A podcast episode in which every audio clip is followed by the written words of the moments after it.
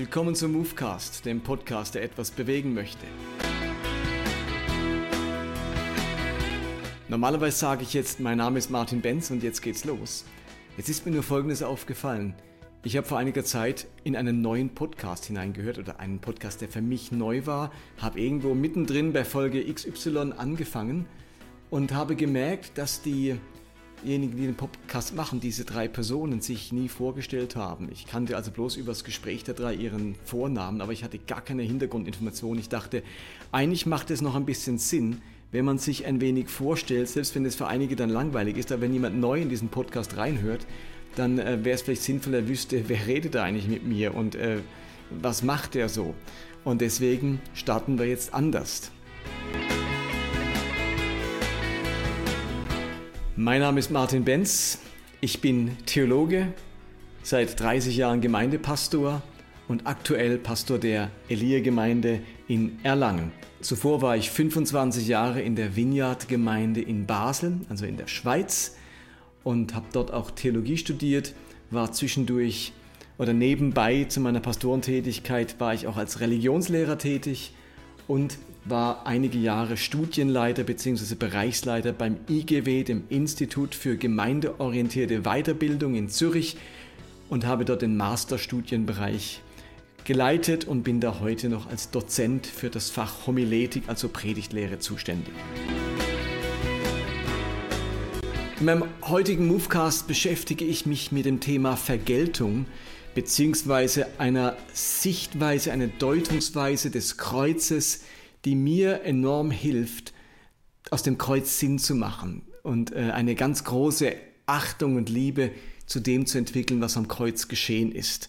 Hintergrund ist, dass wir immer wieder wahrnehmen äh, oder viele wahrnehmen, dass die klassische Vorstellung vom Kreuz als Sühneopfer oder als stellvertretendes Opfer ähm, immer wieder an seine Grenzen stößt und in der heutigen Vorstellungswelt ähm, auch nicht so leicht zu schlucken ist.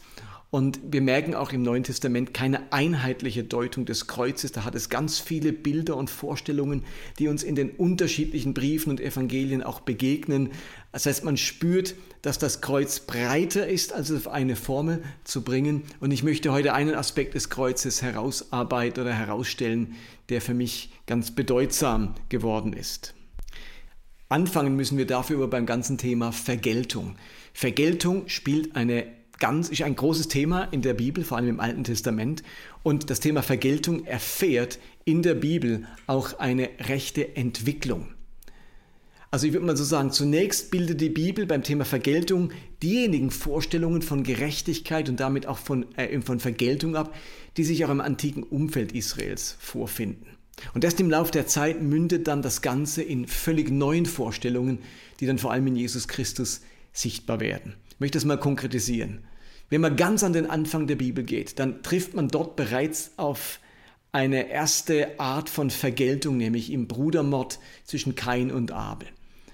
Und dort heißt es dann, nachdem Kain Abel erschlagen hat und dann ähm, Gott mit ihm redet, heißt es in Genesis 4, du vertreibst mich vom fruchtbaren Land und aus deiner schützenden Nähe, sagt Kain.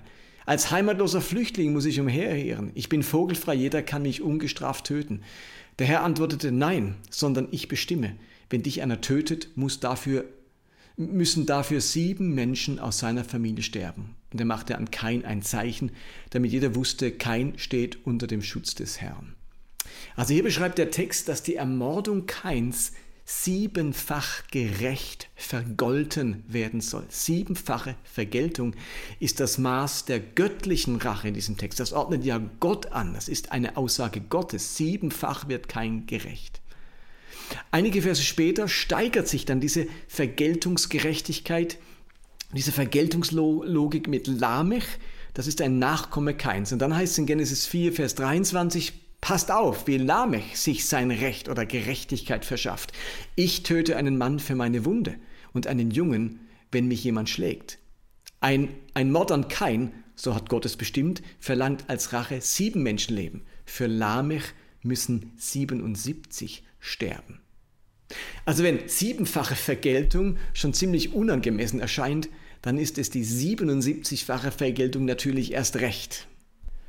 Und wir merken, die Vergeltungsspirale fängt an zu laufen, fängt an sich zu entwickeln. Die nächste Steigerung erfährt das Thema Vergeltung dann in Genesis 34. Dort wird Dina, das ist eine Tochter des Erzvaters Jakob, durch Sichem, das ist der Sohn eines heidnischen Stadtfürsten, vergewaltigt und damit geschändet. Und Dinas zwölf Brüder, also die späteren zwölf ähm, Stammväter Israels und so weiter, verlangen dann nach Vergeltung. Und sie bieten diesem jungen Sichem hinterlistig an, ihre Schwester heiraten zu können, falls sich alle männlichen Stadtbewohner bereit erklären würden, sich beschneiden zu lassen. Und durch seinen Einfluss macht Sichem dann das möglich und alle Männer lassen sich beschneiden. Während diese ganze männliche Bevölkerung nun wenige Tage nach ihrer Beschneidung im Wundfieber liegt, äh, fallen die zwölf Söhne Jakobs über die Stadt her und ermorden alle Männer. Also hier wird eine Vergewaltigung mit der Ermordung der gesamten männlichen Bevölkerung einer Stadt vergolten. Also wir haben siebenfache Vergeltung, 77-fache Vergeltung und nun die Auslöschung einer ganzen Bevölkerungsgruppe für eine Vergewaltigung. Und äh, diese Vergeltungsspirale, die, die dreht sich immer weiter. Ich, ich denke an die Geschichte von, äh, von Absalom und Amnon. Amnon, der älteste Sohn von David, verliebt sich in seine Stiefschwester, lädt sie zu sich ein und vergewaltigt sie. Darauf übt der Bruder von Tamar, also der Stiefbruder von Amnon, Vergeltung an seinem Stiefbruder und tötet Amnon. Darauf übt David Vergeltung an Absalom, der diesen, äh, diese Tötung veranlasst hat und, und, und verbannt ihn aus seinem Königreich.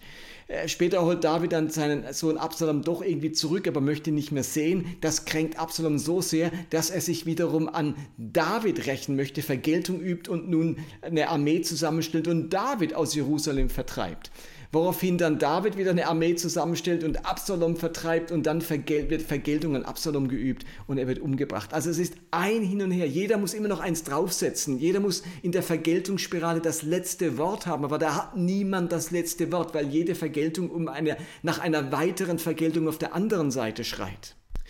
Und während Gott selbst anfänglich die siebenfache Vergeltung angeordnet hat, verändert sich nun äh, etwas gravierend durch die mosaische Gesetzgebung. Die Entwicklung wendet sich hin zum sogenannten Jus Talionis, der angemessenen Strafe oder der angemessenen Vergeltung. Jus Talionis, das ist der Fachausdruck für den Grundsatz streng gleicher Ersatzforderungen für angerichteten Schaden. Und wir kennen die Aussage des Justalionis aus dem dritten Buch Mose, wo es heißt, wer seinem Mitmenschen einen Schaden am Körper zufügt, muss zur Strafe denselben Schaden am eigenen Leib erleiden. Wer dem anderen einen Knochen bricht, dem wird dafür ebenfalls ein Knochen gebrochen. Wer ihm ein Auge oder einen Zahn ausschlägt, verliert dafür selbst Auge oder Zahn. Stets gilt der Grundsatz, Auge für Auge, Zahn für Zahn. Was jemand einem anderen zufügt, das wird zur Strafe ihm selbst zugefügt. Und Mahatma Gandhi verkennt diese Verse, wenn er sagt, Auge um Auge und die ganze Welt wird blind sein. Nein, in der immer drastischeren Vergeltungslogik sind diese Verse aus Leviticus eine positive Weiterentwicklung. Sie gebieten nämlich der maßlosen Vergeltung Einhalt. Vergeltung muss angemessen sein. Es geht also um nur noch ein Auge für ein Auge, um nur noch eine Wunde für eine Wunde. Das ist also ein Fortschritt. Die Vergeltungsspirale fängt an, sich wieder zurückzudrehen. Und in Jesus geht diese Entwicklung des Vergeltungsrechts dann noch einmal einen Schritt weiter, indem Jesus nun auffordert, gänzlich auf Vergeltung und Rache zu verzichten. Das heißt in Matthäus 5, ihr wisst, dass es heißt Auge um Auge, Zahn um Zahn, haben wir ja gerade gelesen aus Leviticus. Ich aber sage euch, verzichtet auf Gegenwehr, wenn euch jemand Böses tut. Mehr noch, wenn dich jemand auf die rechte Backe schlägt, dann halte auch die linke hin. Wenn jemand mit dir um, einen, um ein Hemd prozessieren will, dem gib auch den Mantel dazu. Und wenn jemand dich zwingt, eine Meile mit ihm zu gehen, dann geh mit ihm zwei. Also Jesus fordert den gänzlichen Verzicht auf Vergeltung und genau das kommt dann auch im Kreuz zum Ausdruck. Aber lasst mich noch einen Moment innehalten und noch mal eine Zwischenfrage stellen. Welche, welcher dieser drei Vergeltungsformen ist uns am angenehmsten und sympathischsten? Finde ich eine ganz wichtige Frage. Ist es diese brutale Vergeltung, wo man seiner Rache freien Lauf lassen kann, 77 Mal rächen? Oder ist es die angemessene Vergeltung, wie, wo jeder das bekommt, was er verdient? Oder ist es der Verzicht auf jegliche Vergeltung und damit das Unrecht geduldig und willig ertragen? Diese drei äh, Prozesse oder Entwicklungsstufen haben wir ja. Ich vermute, zumindest mir geht es so, dass es den meisten Menschen ähm, äh, so geht, dass einem die angemessene Vergeltung oder die angemessene Strafe doch ziemlich sympathisch ist. Und das hat seinen guten Grund. Denn dieses Empfinden, das ist tief in unserer Kultur verankert. Dahinter steckt nämlich die Gerechtigkeitsvorstellung des griechischen Philosophen Aristoteles. Er nennt sie die ausgleichende Gerechtigkeit. Sie wird immer wieder dargestellt durch diese Göttin Justitia. Und diese, aus, äh, diese, diese ausgleichende Gerechtigkeit liegt dann das Prinzip des Suum quique zugrunde. Das bedeutet jedem das Seine. Also dieses unparteiisch sein, ohne Ansehen der Person, muss immer wieder der Ausgleich hergestellt werden, was sich dann in der Waage und der Augenbinde der Göttin Justitia zeigt. Es muss ausgewogen sein, wie bei dieser Waage, so du mir, so ich dir, jedem das Seine. Und schon bei, äh, bei Kindern ist diese Vorstellung ganz stark ausgeprägt, dass Gerechtigkeit erst dann hergestellt wird, wenn es ausgeglichen ist. Ich, ich weiß ja bei meinen, äh, bei meinen eigenen Kindern, du boxst mich, ich boxe zurück. Du beschimpfst mich, ich beschimpfe zurück. Du bekommst drei Gummibärchen, dann will ich aber auch drei Gummibärchen. Und wehe, du hast vier Gummibärchen bekommen. Wehe, ein Kind bekommt zum Geburtstag mehr als das andere oder darf mehr Gäste einladen als das andere. Und man findet es so ungerecht, wenn die eine später ins Bett darf wie, wie die andere oder länger am Handy spielen kann als der andere. Wie viele Tränen habe ich bei meinen Kindern schon gesehen und miterlebt, weil sie sich ungerecht behandelt fühlten. Und ungerecht behandelt war für sie immer ungleich behandelt. Und ich finde, das ist bei uns Erwachsenen nicht anders. Innerlich funktionieren wir oft nach dem Leitsatz eben, so du mir, so ich dir, so um Quickwe. Und dieser Leitsatz, der ist zutiefst in unserer Kultur, in, unserer, in unserem Gerechtigkeitsempfinden verankert. So du mir, so ich dir. Und natürlich leben wir jetzt hier in Deutschland im 21. Jahrhundert in der Schweiz oder irgendwo nicht in ständiger Rache und Vergeltung. Wir schlagen, morden, töten und verfolgen ja niemand. Aber ich glaube, dass wir ganz oft unbewusst nach genau diesem Muster handeln und nach der Logik von diesem Muster reagieren. Auf irgendeine Art und Weise sorgen wir für einen Ausgleich, für ausgleichende Gerechtigkeit. Ich glaube, dass auch wir Erwachsene immer noch ein bisschen funktionieren wie, wir, wie die Kinder. Wenn du mich verletzt, ist es nur gerecht, auch dich zu verletzen. Wenn du mich vernachlässigst, darf auch ich dich unbeachtet lassen. Oder wenn du mich nicht wertschätzt, muss ich dich auch nicht wertschätzen. Und wenn du dich nicht anstrengst, muss ich mich auch nicht anstrengen. Ich glaube, diese Vergeltung im Sinne von ausgleichender Gerechtigkeit, die ist uns viel näher, als wir denken. In unseren Ehen, in unserer Arbeitsstelle, in unseren Gemeinden oder im Familienverband ich sage jetzt mal so ein paar typische Beispiele. Weil du nicht genug mit mir redest, ziehe ich mich von dir zurück. Oder weil du nicht oft genug mit mir schläfst, habe ich ein Recht darauf, eingeschnappt und beleidigt zu sein. Oder weil du mich nicht bei der Kindererziehung unterstützt, interessiere ich mich auch nicht für deinen Job. Oder weil ihr uns Großeltern so selten anruft, zeigen wir auch kein besonderes Interesse an unserem Enkel. Oder weil ich hier nicht genug wertgeschätzt werde, muss ich auch nicht ehrenamtlich mitarbeiten. Und so weiter und so weiter. Und auch Teenager haben das schon richtig gut drauf. Ähm, weil ich abends so früh zu, äh, zu Hause sein muss, strafe ich euch Eltern mit Verachtung. Oder weil ihr mir ein Limit beim Internet oder beim Gamen setzt, lasse ich euch meine schlechte Laune spüren. Weil ihr mir diese Freiheit nicht gewährt, bin ich auch nicht kooperativ. Also das erlebt man ja schon bei eben Kindern, Teenagern bei uns ich glaube, solche Beispiele zeigen uns, dass wir in, unserer, in unseren Ehen, an unserem Arbeitsplatz oder mit unseren Eltern schon lange in einer Art Vergeltungsspirale festsitzen. Und keiner kann aufhören, weil irgendeine Vergeltung ja immer noch aussteht. Mein Empfinden von Gerechtigkeit ist, erst, ist ja erst dann wiederhergestellt, wenn ich auch nochmals mit meiner eigenen Vergeltung zum Zug kam. Und versteht ihr, um aus dieser Vergeltungsspirale auszusteigen, muss irgendeiner auf seinen Teil der Vergeltung verzichten. Jesus spricht genau davon, von diesem Verzicht auf Vergeltung. Und mit dem krassen Beispiel der anderen Wange hinhalten, will Jesus deutlich machen, dass es sich lohnt, in, der, in die Vergeltung erst gar nicht einzusteigen. Verzichte auf die Vergeltung nicht erst dann, wenn schon x-mal hin und her verletzt wurde. Verzichte gleich zu Beginn darauf, steig erst gar nicht ein. Also anstatt subtile Vergeltung zu üben, in unseren Ehen, an unserer Arbeitsstelle und so weiter, könnte man ja auch folgendermaßen vorgehen. Ich thematisiere das empfundene Unrecht mit meinem Partner und sage, weil wir so wenig miteinander reden, spüre ich in mir die Tendenz, mich zurückzuziehen. Aber ich möchte das nicht. Finden wir eine Lösung. Oder ich rede ähm, mit meinem Arbeitskollegen und sage, mir ist, eine, mir ist ein positives Arbeitsklima ganz wichtig, aber es fällt mir schwer, einen Beitrag zu leisten, weil ich mich immer wieder übergangen fühle und so weiter. Also statt subtiler Vergeltung wählen wir erst einmal das Gespräch. Und ich würde behaupten, dass diese Vergeltungslogik, die so tief im menschlichen Geist verankert ist und die wir schon in, der, in den ersten Kapiteln der Genesis antreffen, bei Kain Abel, dass das das Kernproblem der Menschheit darstellt. Also wenn etwas Erlösung braucht, dann ist es dieser Hang des Menschen zur Vergeltung und zu Vergeltungsmaßnahmen, egal ob mit Gewalt, mit Worten, mit Gesten oder auch ganz subtil. So, und an dieser Stelle lande ich jetzt bei einem neuen Blick auf das Kreuz. Also im Sinne dessen, was ich jetzt gerade gesagt habe und vor allem im Sinne dessen, was Jesus selbst über Vergeltung ähm, gelehrt und gepredigt hat, ist für mich das Kreuz das deutlichste Symbol für das Ende der Vergeltungsspirale.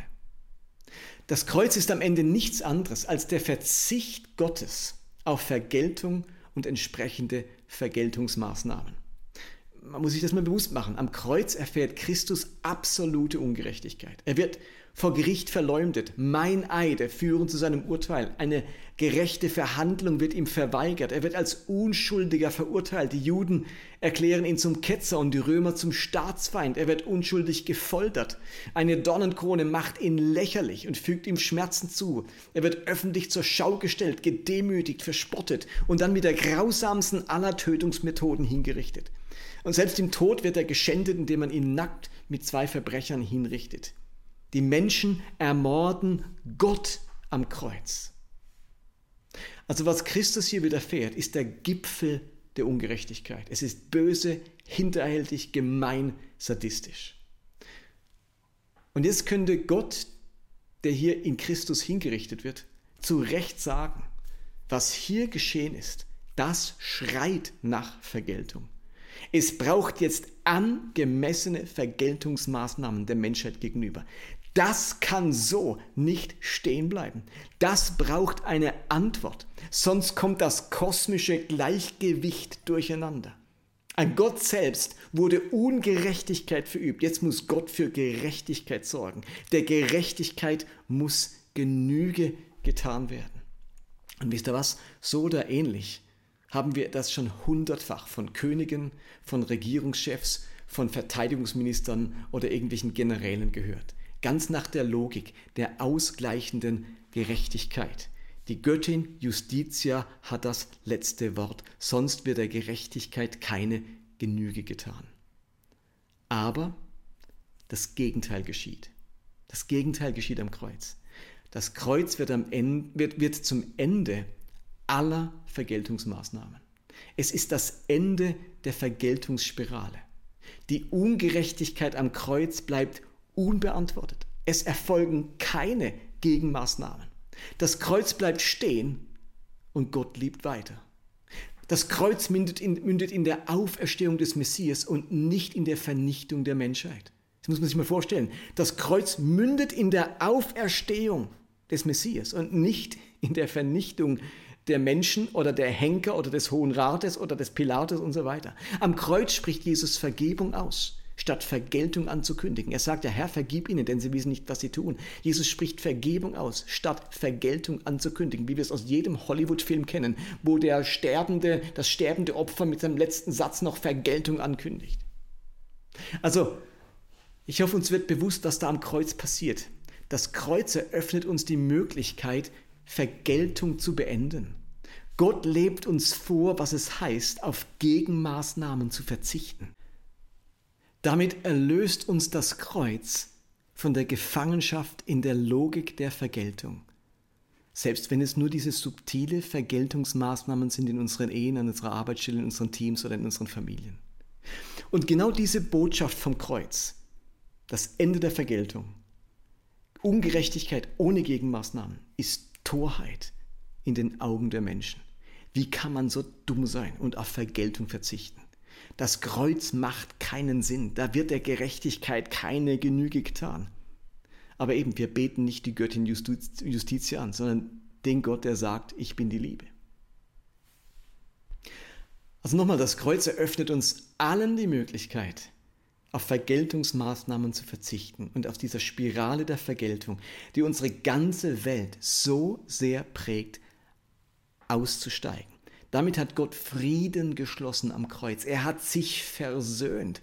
Die Ungerechtigkeit, ähm, die Verletzung am Kreuz findet, in ihrer, äh, findet als Antwort nicht weitere Vergeltungs Vergeltungsmaßnahmen, sondern Frieden und Versöhnung. Einseitigen Frieden erst einmal. Einseitige Versöhnung. Gott versöhnt sich mit uns und erwartet jetzt auf unsere Antwort auch mit ihm Frieden zu schließen und uns mit ihm zu versöhnen. Und noch etwas, ganz wichtig zum Schluss. Der Verzicht auf Vergeltung am Kreuz, der ist endgültig.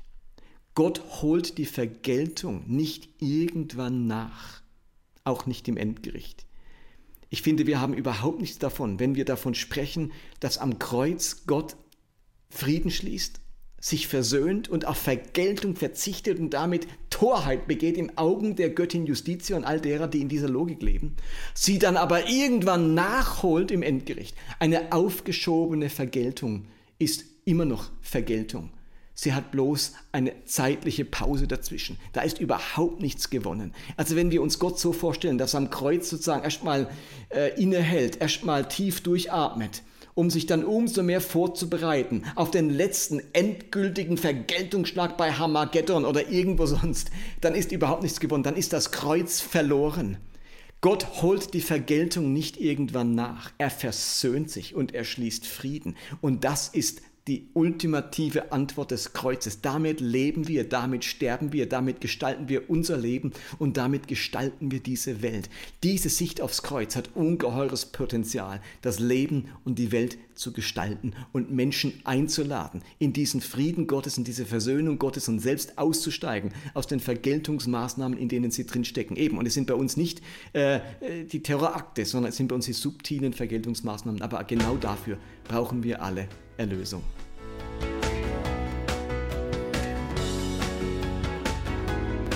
Und das war Movecast für heute. Vielen Dank fürs Dabeisein, vielen Dank fürs Zuhören. Ich hoffe, das hat euch inspiriert. Wenn dem so war, dann ähm, schreibt einen Kommentar auf meine Facebook-Seite, äh, liked diesen Podcast oder leitet ihn weiter. Ich wünsche mir, dass ähm, es weitere Menschen inspirieren darf und mithilft, einen gesunden Glauben und ein gesundes Verständnis von Gott, seinem Wort und von Theologie zu entwickeln. Macht's gut, bye bye.